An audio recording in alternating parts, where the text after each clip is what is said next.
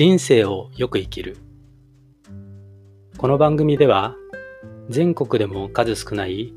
在宅血液透析を行う新米行政書士が在宅血液透析並びに人移植に関してそれを経験した患者目線のライブ感ある情報を発信してまいります。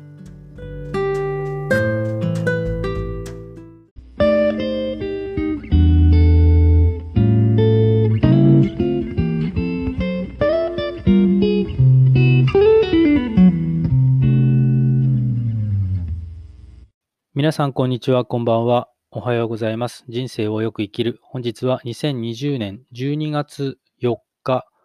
金曜日になります。12月の4日という日にちは私にとっては重要な意味を持つ日にちであります。約18年前になりますか。私にとっては第二の人生の始まりと言っていいかもしれません。母をドナーとした、えー、生体腎移植の手術を受けた日にちです。まあ、結果的に母からいただいた腎臓は廃絶をしてしまって、現在在宅で血液透析をする毎日ではありますが、それに加えて12月の4日というのは、4年前、亡くなった私の父の、もし生きていれば74回目の誕生日であります。がんでした。昨日、えー、私のブログ人生をよく生きるで、父の闘病生活について、えー、当時を振り返った記事をアップさせていただいてます。で、なんでね、こう4年経って今頃そういった振り返りをしたかというのは、そもそもね、えー、ブログを始めたのが今年の1月だったので、情報をアーカイブする手段を持っていなかったというのは、まあそもそもありますが、まあ、それ以上に、最近ですね、ツイッターで緩和ケアっていうワードをツイートを目にする機会が増えたんですよね。で、私の、まあ、ブログやツイッター上でのその情報発信の柱っていうのが、在宅血液透析だったり、透析全般、人移植といったね、広い意味で医療関係なので、うん、まあ、緩和ケアっていうね、うん同じ医療関係という意味では、その医療従事者の方々とつながりを持つっていうことは、まあ、ある意味必然だったのかもしれませんよね。で、そういった緩和ケアに携わる医療従事者の方々のツイート、コメントをメール、えしてですね、まあ、父との闘病生活の当時を思い返すわけですよね。うん、父に対して私は息子として、えー、何がやれたんだろうなとかね。やれなかったことがあっただろうなとかね。あふと反芻されるわけですよ。加えてね、えー、強く思ったのは、あの時のこと、つまり、闘病生活まあ、長かったとも感じますし、短かったとも思える。うん、良くも悪くも濃密だった時間。あの時のこと、あの時の記憶というのは、やはり風化させてはいけないと。うん、あの時のことも含めて私と父との思い出ですからね。なので、えー、昨日ね、うん、まあ、祈願を患って亡くなった父の闘病生活を、まあ、がんの告知からね、最後まで、えー、の、その記憶の範囲で振り返りをしたんですけれども、うん、活字でね、えー、振り返りをするのとは違って、こうして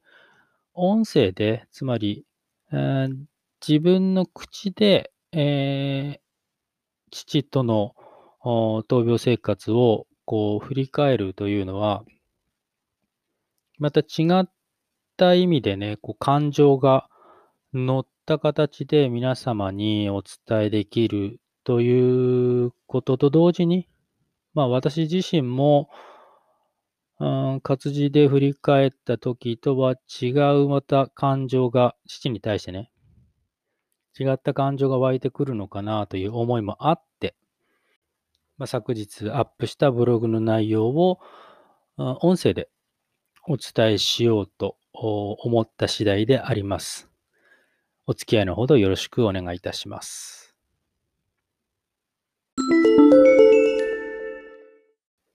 まずは前書き、プロローグ的な話をさせてください。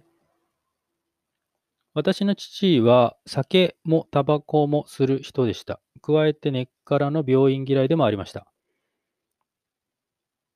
体調不良があるたびに病院に行けと言ったにもかかわらず行かずに、まあ行ったとしても、自宅近くのクリニックに行って血圧の薬をもらってくる程度でした。で、そんな父が、えー、過去にもう何年前か忘れちゃいましたけれども、喉頭がんを発症して手術を受けてるんですね。で、最初は、まあ、その父の発声にね、声の変化に気づいた母が、とりあえず近くでもいいから、耳鼻咽喉科に行けということで、で、尻を叩いて、で、そこで診察したんですけれども、していただいたんですけれども、まあ、そのクリニックの、まあ、範疇を、まあ、超えてるということで、紹介状を書いていただいて、某大学附属病院へ転院して、で、診断の結果が喉頭がんということでした。で、オペによってがんは切除されました。まあ、初期のがんではあったんでしょうけど、まあ、ことによってはね、生体を失うリスク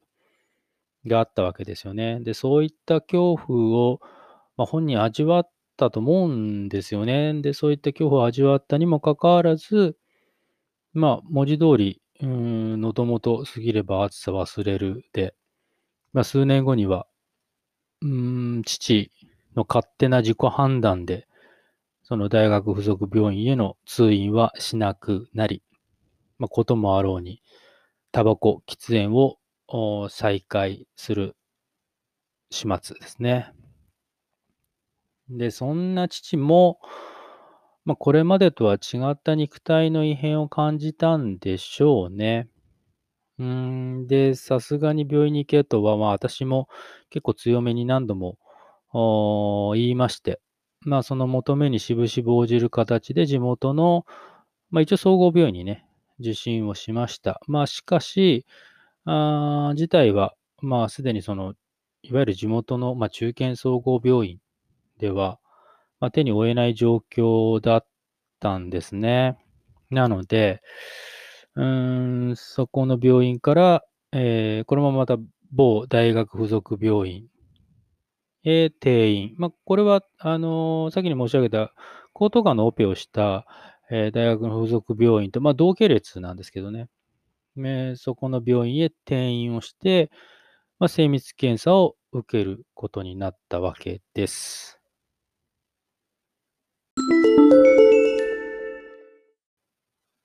では、父ががんを告知された当時の様子をお話ししようかと思います。今から約4年前の3月の上旬頃でした。先に行われた精密検査の結果がわかるということだったんですが、まあ、私としてはこう嫌な予感が、まあ、直感めいたものがあったので、まあ、父は渋りましたけれどもね、うん、無理やり、えー、外来診療に同席をしました。まあ、当初、外来の予約が入っていたのは呼吸器の科でした。で診察室に入りまして、医師から、えー、父の肺の画像を見せられました。まあ、素人の私が見ても一見して普通じゃないなとわかるような画像でした。まあ、医師からは癌であるということは告知されたんですけれども、まあ、そこで聞かされたのは、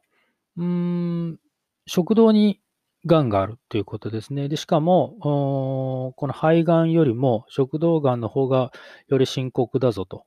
いう話でした。で、私の方から、えー、消化器外科の、うん、医師の方からご説明いただけませんかねと、ちょっとお願いを、まあ、呼吸器の医師に、えー、お願いをして、で、まあ、でその足で、えー、呼吸器の外来から、え消化器の外来へ通してもらう手はずを整えてもらいました。で、ちょっとここから話す、うん、話には一部こう余談というか愚痴というかね、うん、いうのが入りますが、まあ、何卒ご了承くださいね。消化器外科、消化器、何かはちょっと忘れちゃいましたけど、まあ、消化器の医師のもとを訪れました。はっきり申し上げて第一印象は良くないです。むしろ悪いです。うん、終始不機嫌でしたね。で、その理由っていうのは、まあ、言うならば予定外の診察をもうこうねじ込んだというかね、あの、呼吸器のその医師に向けられてましたね。まあ、診察室に入るなり、まあ、不機嫌でしたし、で、その呼吸器の医師に内線をかけて、何要は説明すればいいってことね。はいはい、わかりました、わかりました。みたいな感じでした。感じ悪いですよね。まあ、先ほど肺のがんを告知された患者とその家族を目の前にした医師の態度とは到底思えませんでした。まあ、電話切った後、あまあ、ブツブツブツブツ、その医師のあ小言を言ってましたけれども、そんなのは我々は聞きたかないですよね。まあ、そんな第一印象でしたから、うん、そこからお話、えー、される内容というのも、うん、まあ、できるだけね、あニュートラルな気持ちで、え、聞きたかったんですけれども、まあ、予想通りというか、あその医師から、あ医師の口から出てくる説明、のトーンというのは非常に、え、患者ファーストなものではありませんでした。で、まあ、とにかく食道がんだということであることですね。で、まあね、一応シンプルに私としてはステージって一応やっぱ4ってことですかねみたいな感じで聞いたんですよね。まあステージがあまり意味がないっていうのは今となってはちょっとわかりますけど、まあそれに対して、何ステージ？んそのステージなんていうのは4だ4。4、4。だからオペはできないし、だからもうあさってにでも、あの、抗がん剤始める。まあ結構強、強めの抗がん剤始めるから。っていうような感じでしたよ。なんでしょうね。取ってつけたように、えー、その後セカンドオピニオンのくだり説明されましたけれども、まあこれはないですよね。うん。で、そのセカンドオピニオンのくだりも、うん、結局言いたいことはどこ行っても同じだよっていうことですよね。まあ、あの、先ほど、あの、父がね、あの、コトガンの手術をした大学の附属病院の、まあ、同系列だっていう話しましたけれども、まあ、分院みたいな感じなんですよね。そこで今、うん、外来を受けてるのは。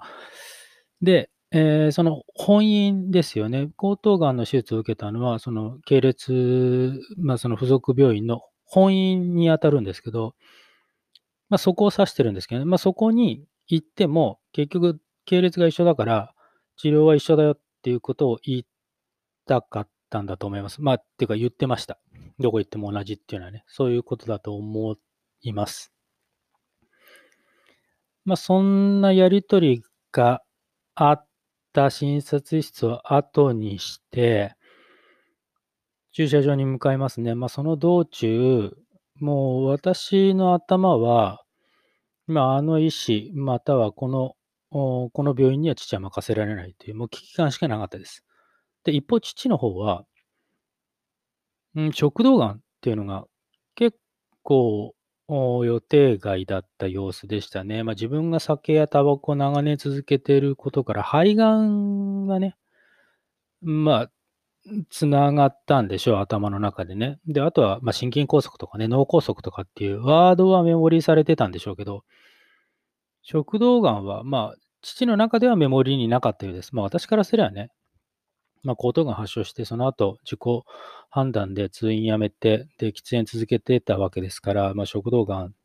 になったと聞いても意外な点はなかったんですけど、まあ私はまあ、そんなことよりっていうのもおかしいですけど、もう、とにかく転院させないとという危機感しかなかったです。で、で、その転院させる病院も気持ちの中では決まっていました。っていうのは、うん、実はその1年ほど前、えっ、ー、と、約1年半ほど前ですかね。えっ、ー、と、母が、うーん、まあ、残念ながらというか、先に癌を宣告されていたんですよね。まあ、腹膜まで癌が浸潤している末期の状態でした。まあ、ただ、幸いなことに、まあ、医師にも恵まれて、で、こう、施されたあ治療がね、まあ、オペもやって、抗がん剤もやってとか、まあ、いろいろ放射線もやってとか、いろいろやりましたけど、まあ、そういった治療が一定の効果を示してですね、まあ、現在も一進一退の状況が続いてますけど、まあ、担当の主治医医師と、その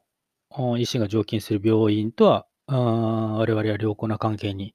ありましたので、まあ、その先生にお願いしようという気持ちは固まっていました。まあ、そのお医者さんがね、医師が消化器外科医であるということは承知していましたので、で、当の末期がんを宣告された父ですけど、まあね、どういう精神状況だったんですかね。あの、うん、告知された直後、まあ、駅まで送ってくれと。まあ、なんか仕事に行く素振りでしたね。まあ、実際に仕事、うん、職場に戻ったのか、その後、実際どうだったのかわかんないですけど、まあ、そういうんでね、実際父は駅まで送り届けて、で、その私は、もうその足で、えー、母が、あその当時は抗がん剤治療を続けている病院、うん、並びに、その、主治医のね、元へアポなしで伺いました。うーん、先生もね、母のことで私が来たんだろうと思われたでしょうから、いや、実は今日は父のことでっていうふうに言葉を切り出した時には少々驚いた表情なさっていました。まあ、けれども、まあ、ありがたいことに、いや、わかりましたと、見ましょうということをおっしゃっていただいたので、安心はしました。で、問題は、その例の医師ですよ。うん、非常に悪い印象を持っている某大学附属病院の医師に対して店員の旨を伝えることと、その手続き及び、まあ、いろいろ各種検査データですね。これを受け取ることが一つのミッションになるわけですね。うん、数日後、姉と同席で、えー、その病院及び、えー、その医師のもとへ行きました。で、どう説明しようかなと思ったんですけども、事実をありのままに言いました。つまり、え母が、あまあ、現在末期がんで、抗がん剤治療を続けていると。で、その息子である私自身も、まあ、腎移植はしたけど、それが廃絶してしまって、今は自宅で血液透析をやっている透析患者であるということもあるので、まあ、複数の離れた医療機関を行き来することは難しいということで、転院をお願いしたいという話を伝えました。すると、まあ、前回と打って変わってね、まあ、いや、それは大変ですね。何かあったら何でもご相談してくださいみたいなね、まあ、表現してましたね。なんでしょうね。あの、両親末期がん、自分が透析患者である、まあ、我々の家族を哀れに思ってくれたんじゃないか、みたいなのを、あの、同席した姉と、笑いながら話したもんですよ。うん。まあ、こうして、うん、食道がん、末期ですね。末期の食道がんを告知された父は、まあ、同じく末期がんで、えー、戦っていた母が治療を続ける、うん、医療機関、まあ、某県立の病院ですけどね。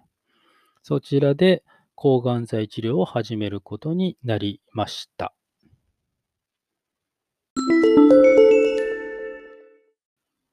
無事、転院を済ませまして、まあ、オペができませんからね、あの、早速抗がん剤治療が始まりました。まあ、ただ結論を申し上げると、抗がん剤治療といっても実際にやれたのは2、3クール程度だったと思います。まあ、つまり、それほどまでに父の癌は、うん、この時点で進行していたということですよね。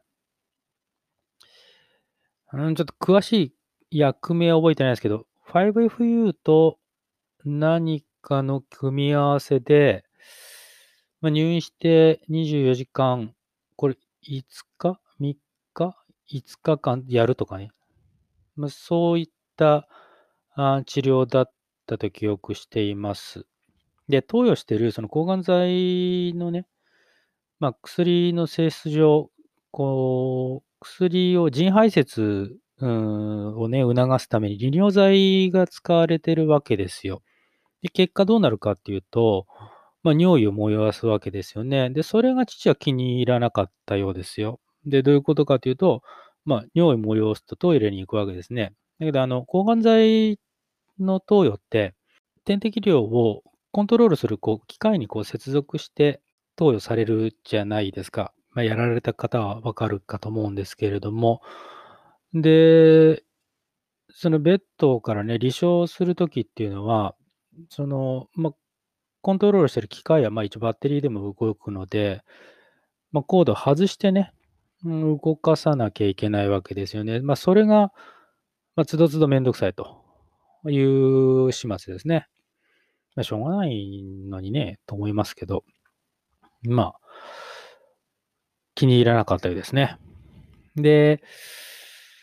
まあ言っても抗がん剤のね、入院期間っていうのはやっぱ2、3クールって先もと申し上げましたけれども、まあわずかなものでしたよ。まあそのわずかな間でしたけど、まあ、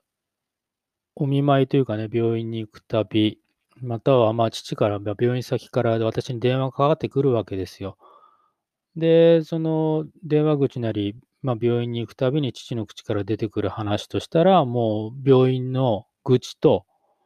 あ、でも仕事の話だけですよ。うん、そんな話しかしてないです。しなかったです。で、一方で、まあ、あの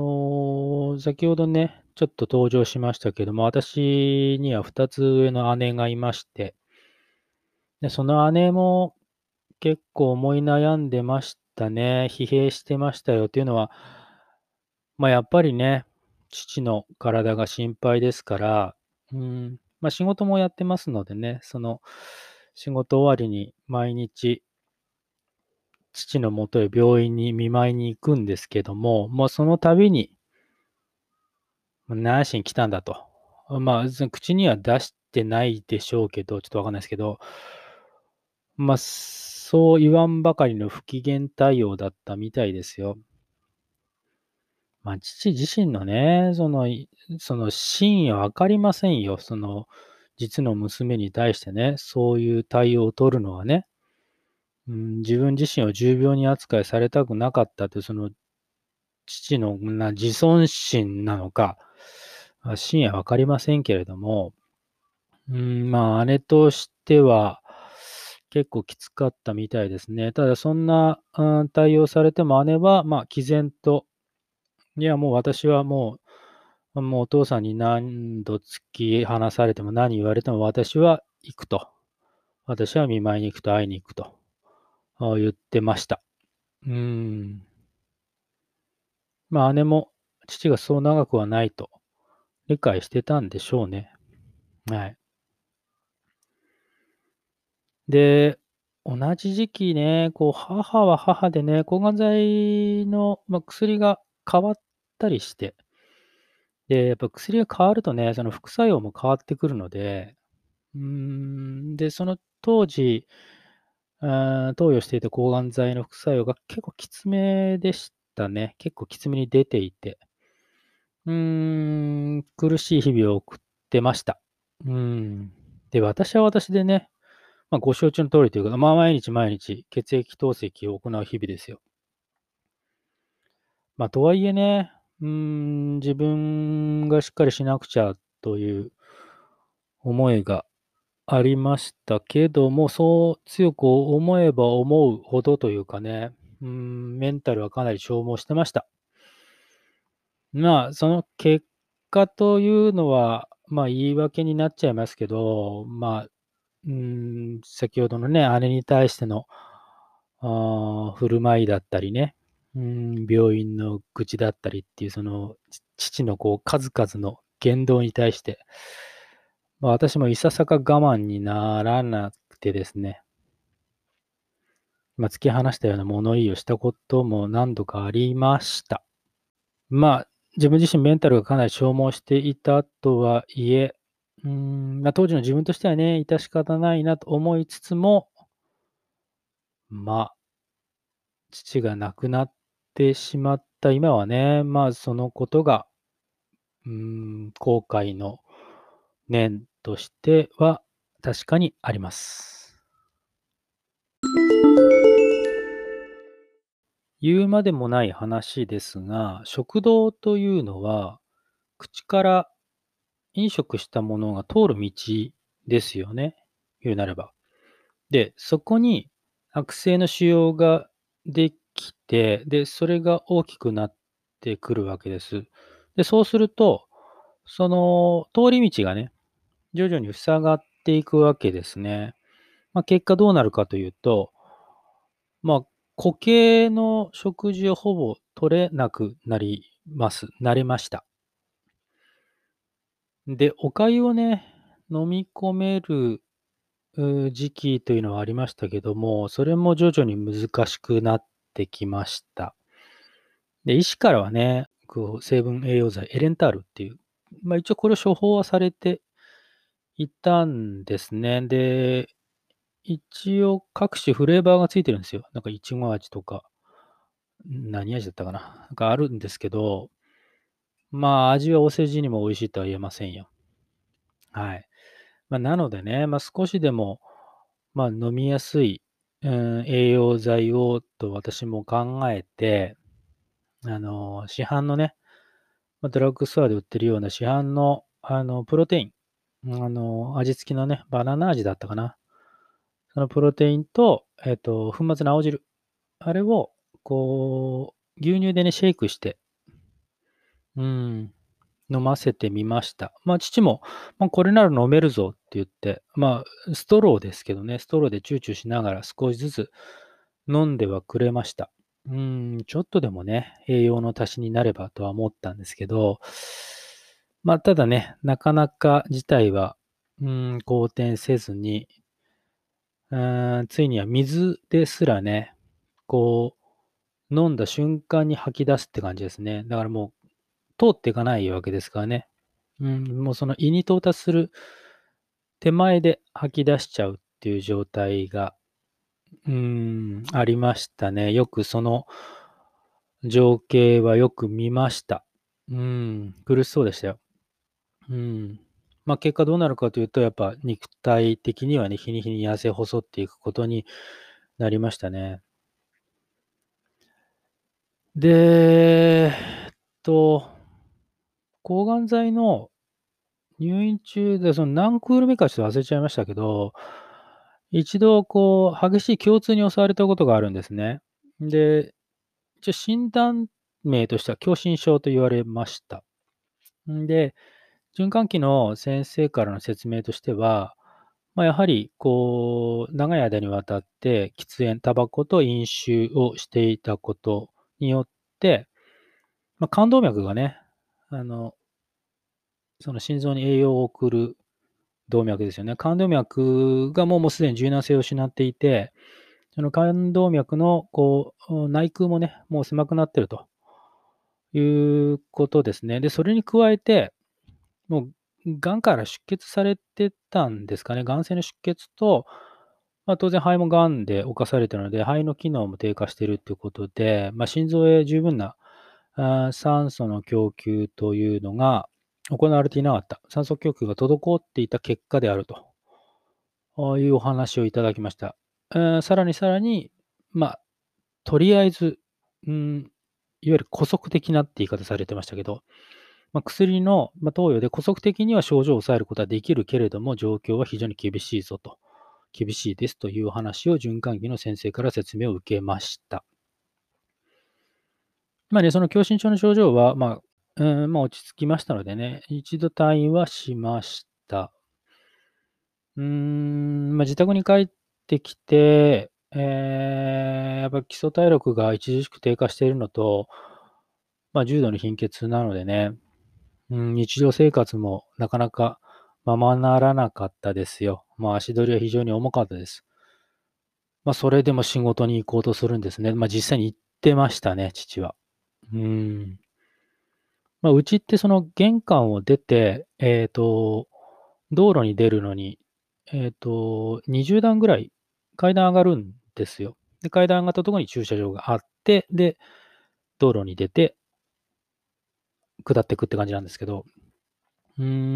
ん、その敷地内のこの階段をね、こうゆっくりゆっくり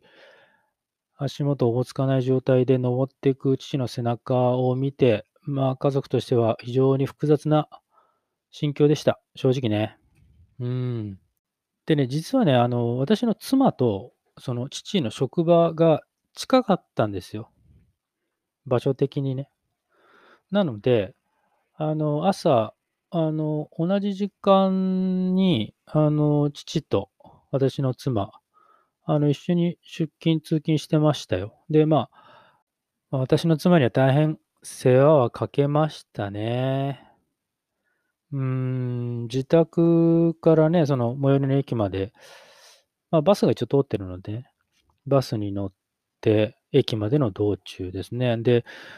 最寄りの駅に着いても、そこからホームで電車を待つ間、で、電車に乗ってから、その会社の最寄り駅までの車内ですね。で、さらにその最寄り駅に着いて、そのホームから改札に出るまで、でもその間、間、間でもう、うん、父としてはもううん、やっぱ立ってられないですよね。歩いてられない。連続してね。だからつどつど座ったり、うん、休憩しを、うん、挟みながら移動してたわけで、そのフラフラな父をね、私の妻が献身的に介抱してくれていたようです。大変に、ええ、お世話をかけたと思います。まあ、だから、なんでねそこまでして仕事を続けるのか、職場に向かうのか、私の理解、私の価値判断の範疇は超えていましたけれども父はね、父なりにまあ、これは推測ですけどね、まあ、父は父なりに仕事するということで、なんでしょうね、うーん、自分自身の正気を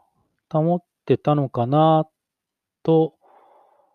推察しますけど、ま、今となっては知る由はないです。はい。で、あとはですね、亡くなる1ヶ月前ぐらいですかね、主治医から、その食道にステントを留置してはどうかという話を聞きました。ま、言うなれば、その塞がってしまっている、食道、その飲食したものや水が通る道を、ええと、無理やりこう開けてあげるって感じですかね。うん。ステントを留置してはどうかという話をいただきました。うーん、はっきりと姑息的な処置ですというお話はされました。うん。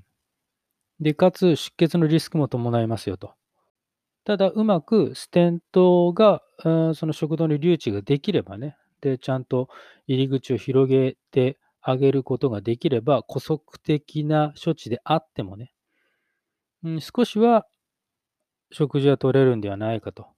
短い間かもしれないけれども、食事は取れるんじゃないかということでした。うん、結果的に良かったですよ、父にとってはね。うん、ステント留置は良かったと思います。うん、固形の食事は取れるようにはなりましたからね。あの、たった半月程度でしたけど、結果的には。うん。でもその短い間でもなんかね、聞くと、その父と私の妻が、あの、どこだったかな、バーミバミかな？バーミヤンかなんかファミレスに行ったことがあるんですって。仕事の帰りなのか、途中なのか分かんないですけど、そこであの天津丼を頼んで、いや、うまいうまい、食べれる食べれるっつって、嬉しそうに食べてたようですよ。うん。まあ、結果的に、うーん、姑息的な処置というのはやはり姑息的であって、まあ、ほどなくして、また水すらね、吐き出す状態に戻ってしまいましたけれども、うーん、まあ、それでも、ね、たった半月だったかもしれないですけれども、うーん、まあ、美味しい美味しいと、天津丼食べれたのでね、あよかったかなと思ってます。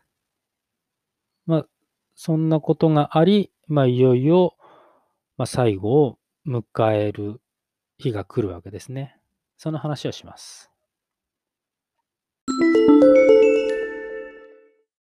え父が亡くなったのは日曜日の、えー、早朝でした。で、これからお話しするのは亡くなる前々日の金曜日の夜の話なんですが、で、その前日、だ木曜日か。木曜日の午前中に、まあ、父は家にいて、で、で、私も家にいて、で、ちょっと話いいかというふうに父から言われて、で、何を話したかというと、父の方から、いや、もう職場の方には、あの、正直に言おうかと思うと。まあ、こっちからすると何を今更って感じだったんですけれどもね。っていうのは、その、父は、その会社の方からもね、あの、やっぱりこう、日に日に、こう、やっぱり体調が悪いのは、まあ、誰が見てもわかるわけですよ。まあ、診断書を会社側に提出をしてたようなんですけれども、まあ、父の方が出した診断書は、その重度の貧血みたいなことを記載した診断書を出してたみたいなんです。どうやらね。これは重度の貧血なんだということで、その食道がんとかいう話をしてなかったようなんですよ。どうやらね。で、それは、私はもう前から言ってたんで、もうそれはやめろと。もうその会社側にはちゃんと言って、で、その、まあ、仕事をしたいのはわかるけれども、こう、もうとにかくもう癌と向き合っていこうよという話はしていたんですね。で、その木曜日に、あちょっといいかっていう話をされたときは、やっぱりちょっといささか体がきつかったんでしょうね。で、自分も分かったというか、うーん、だからこう会社に、えー、話をして、まあ治療に専念をするっていうこと、まあ直接的には言ってないですけど、そういうようなニュアンスの話をされて、いやいやもうそれの方がいいよと。だ一緒に頑張ろうやと。いうことの話をして、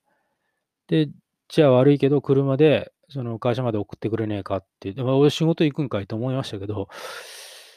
まあ、私が車で送ったというのが、その木曜日にまずありました。で、そういったことがあっての翌日の金曜日の話ですね。で、金曜日の夕方かな夕方に、まあ、父はいて、まあ、金曜日もだから仕事、あ、違うな。金曜日は、だから木曜日に会社に話をして、金曜日は仕事に行ってないのかなで、家にいて、で、夕方、あ17時か18時頃に突然姉が来たんですよ。姉が言うにはね、その虫のせらせじゃないですけど、なんか気になったんですって、父のことが。だから、来たんだということですね。で、まあ、父はその入院の時と同様ですよ。そのせっかく姉が来たのにね、もう不機嫌対応ですよ。何しに来たんだということでした。だけど、まあ、姉としては、まあ、来て、で、父にそういう対応されて、で、私のところに来て、まあ、何なのって言いつつも、でも、うん、やっぱ心配だということで来たんだっていう話はしてました。で、そんなことがまずあって、で、えー夜の22時頃です。で、えっと、まあ、最初に話するべきでしたけど、えっと、その日っていうのは母は抗がん剤の治療中で入院中です。だから家にいません。で、私は、えー夜っていうのは血液透析しますのでね、2階で、えー透析中です。だから、あの、機械につながっちゃってます。で、そうした状況下で、1階から父の声が聞こえました。まあ、じゃあ、なんて言ったかわかんないですけど、で、今思うと、えっと、まあ、今22時頃って言いましたけど、その前から、ちょっと、うん、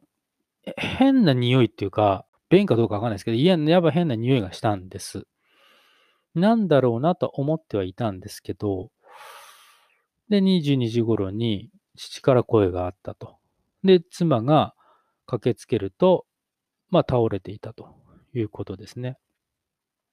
で、いや躊躇ありませんでしたよ、私はね。あの、もう透析しながらでしたけど、あの、スマホをすぐ取って救急車を要請しました。あの、血液透析って、まあ、す今すぐすぐにね、離脱って難しいんですよ。まあ、まあ、大災害の時にはね、なんかその、監視でガチャガチャって止めて、そのもう回路をぶっちぎって離脱するってことは可能らしいんですけど、まあまあ、そこまでしなかったんですけど、まあ、そういった離脱が即できない私の代わりに救急車へは妻が同乗して、私は後から搬送先の病院へ向かうということになったんですね。で、透析は当然強制終了。で、すぐ変血して止血。で、病院に向かおうと思って、1階に降りたんですけど、えー先ほど言ったその嫌な匂いの正体が分かったんです。というのは、父が、うん、倒れた際に、で、倒れた経緯っていうのが、その、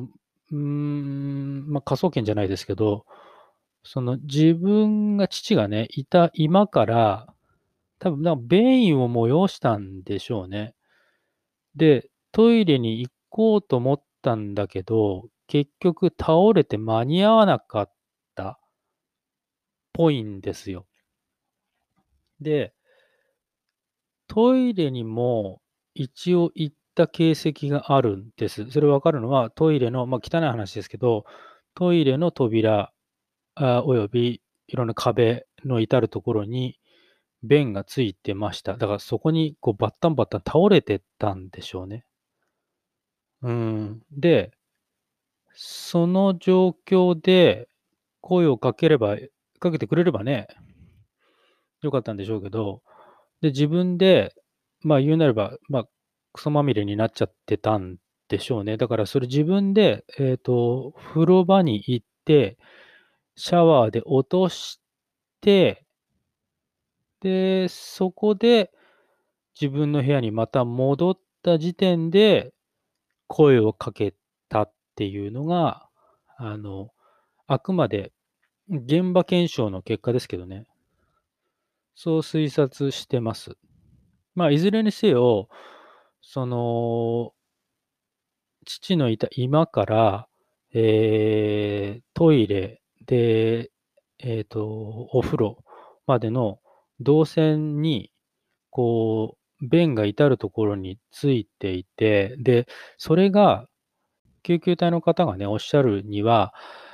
あの、これはタオル便ですって言い方をされたので、うん。だちょっとやっぱり色がちょっと違いましたもんね。普通の便の色ではなかったので、そのタオル便が至るところについていたので、で、ちょうどその時に姉がね、あの、私が救急車を要請して、その後すぐに、まあ、姉にも連絡をしていたので、で、姉がすぐ、自宅に駆けつけてくれていたので、で、その、まあ、いわゆる惨状を見てですね、ちょっとこ、匂いもすごかったですし、だからそれを、いやまずは、あの、清掃しようということで、で、まあね、私も透析してる、で、母も抗がん剤やってるっていうことで、まあ、2人とも免疫が下がってるということもあるのでね、家は基本的には清潔にしていたので、うん、そういうこともあって、まあ、ただまあ、うん、想像できないかもしれないけど、結構な状況だったのでね、これは一回清掃してから行こうということで、まあ、ちゃちゃちゃっとこう、清掃して、あとジアで、ジア演奏とかで消毒をして、で、え病院に駆けつけました。で、ちょうど駆けつけたときは、えー、父は、その、緊急の処置室から、ちょうど出て CT 室に向かうところでしたね。で、まあ、意識は朦朧としている中で、まあ、なんでしょうね、父がその仕事に行くのに必ず持って行ってた小さいバッグがあったんですよ。で、その中に携帯とメモ帳とかね、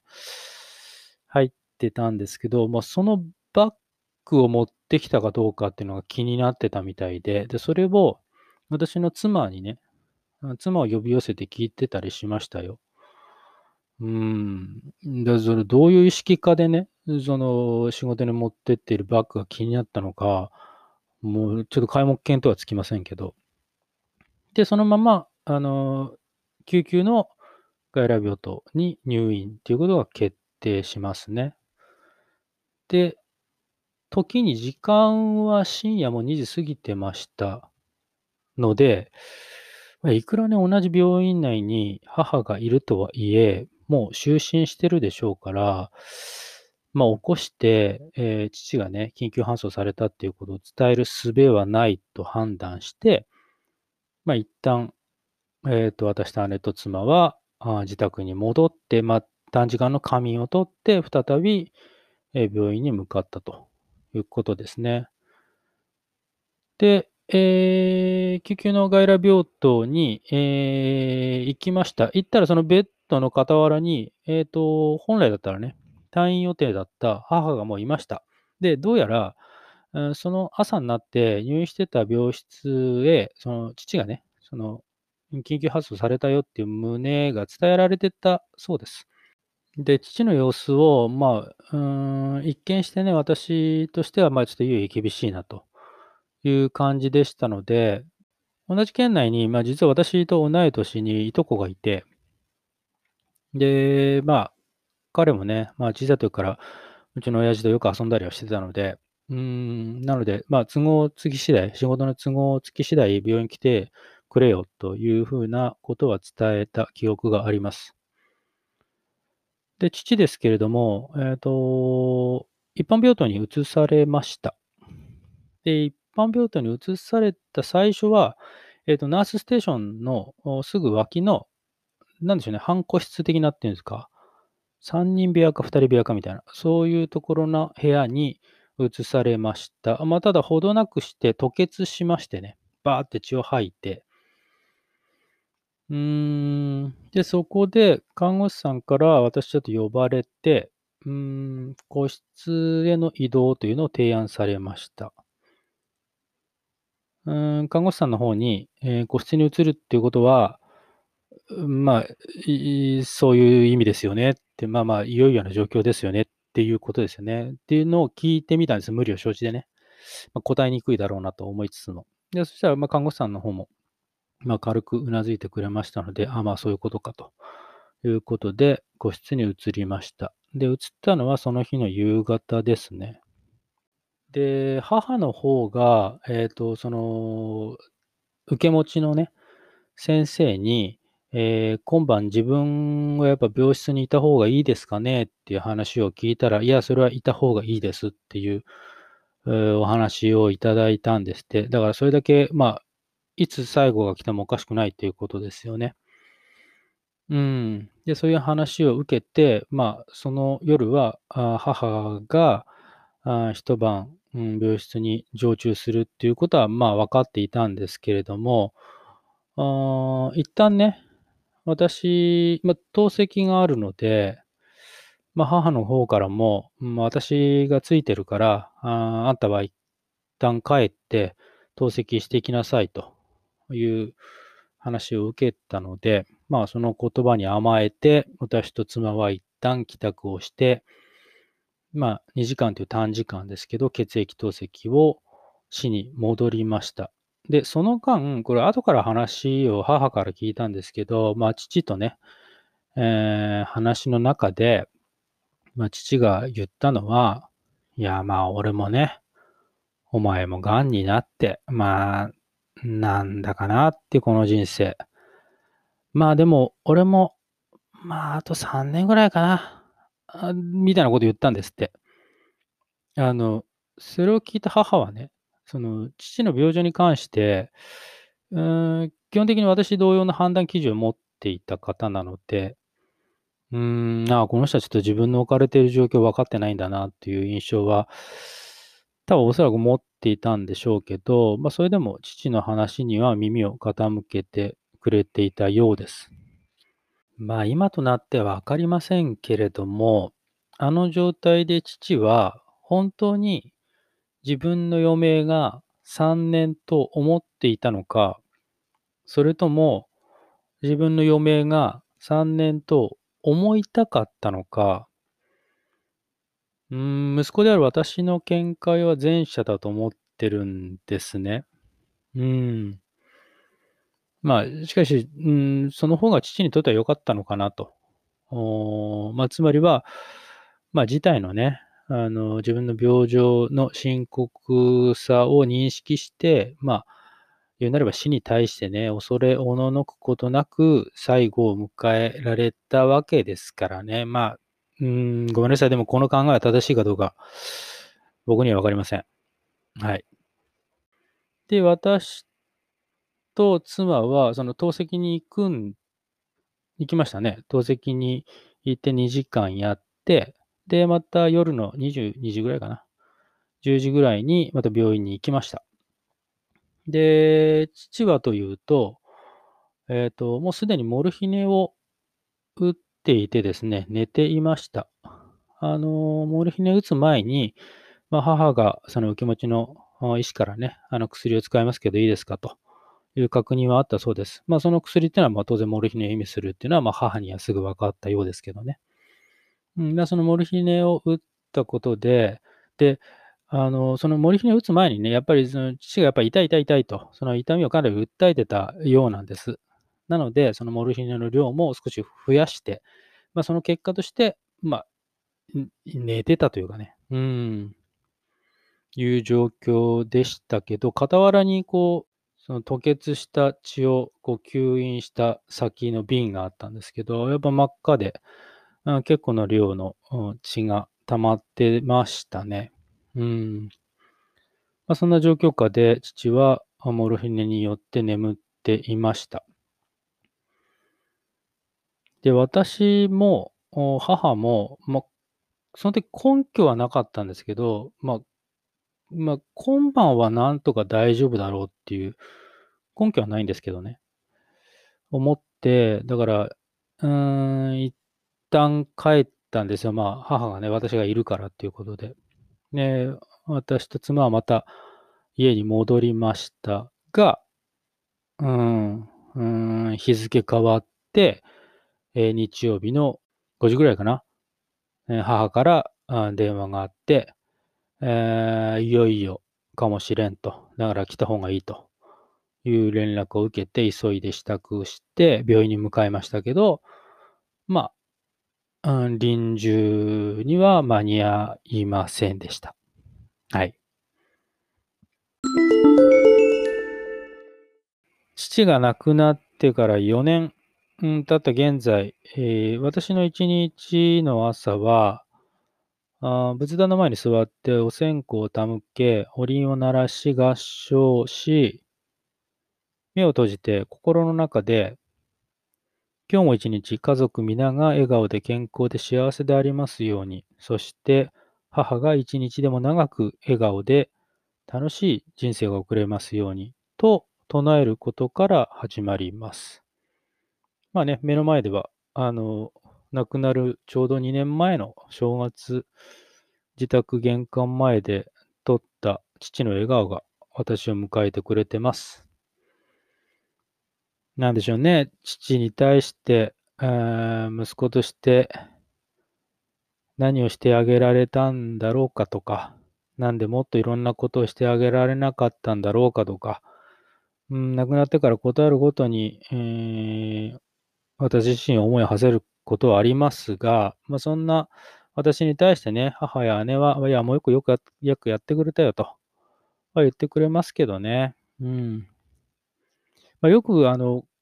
ね、家族亡くして、その残されたものがね、後悔しないように、その個人がね、えー、生きてる時に、こう、悔いなき孝行しましょうよな、みたいな話はきますけど、実体験として、まあ、そのどんなにね、生前に、まあ、悔いなき孝行したとてね、なんでしょうね、死者に対しての後悔の念っていうのが、なくなるってことはないんじゃないかって、もう個人的な実体験としてあります、正直。うん。あのー、母やね、姉とか、あと妻とは、もう何気ない日常の会話に、まあ、しょっちゅう父は登場するわけですね。だそんな日々を過ごしてると、未だに私の心の中では、父が亡くなったって実感が正直ないんですよ。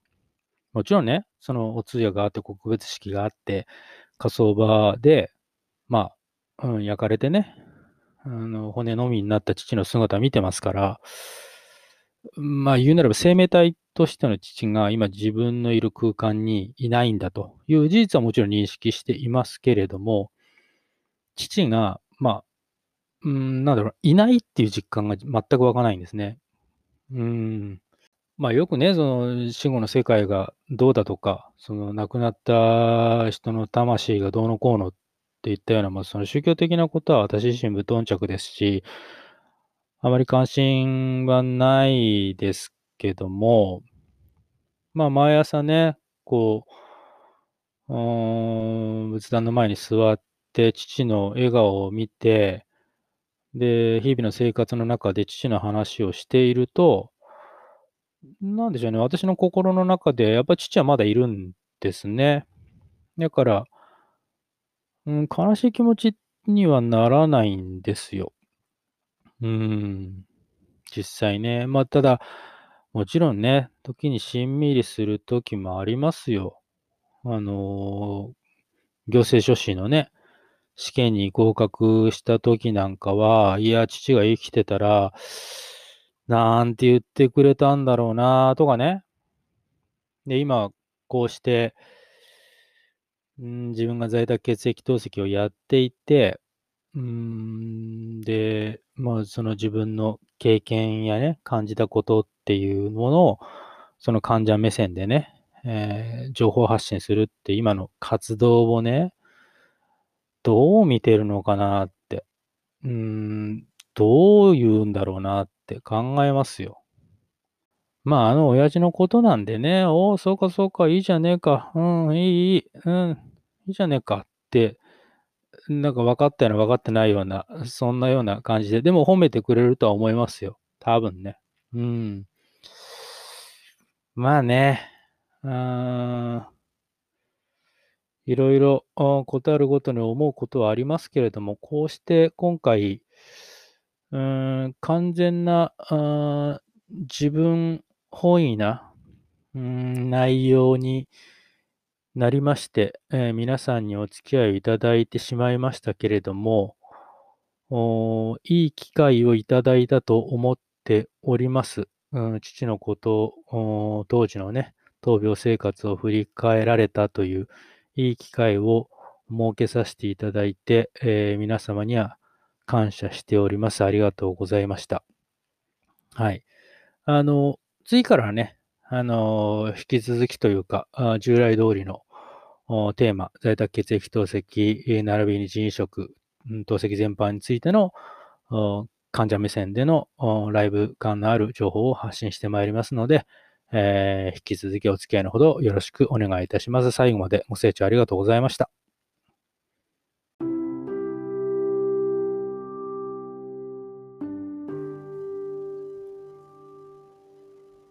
ということで、今回は以上になります。この番組では、引き続き、在宅血液透析に並びに人員食に関する患者目線での情報を発信してまいります。ブログ、人生をよく生きるも解説しておりますので、そちらもご覧いただければ幸いです。URL は https コロンスラッシュスラッシュ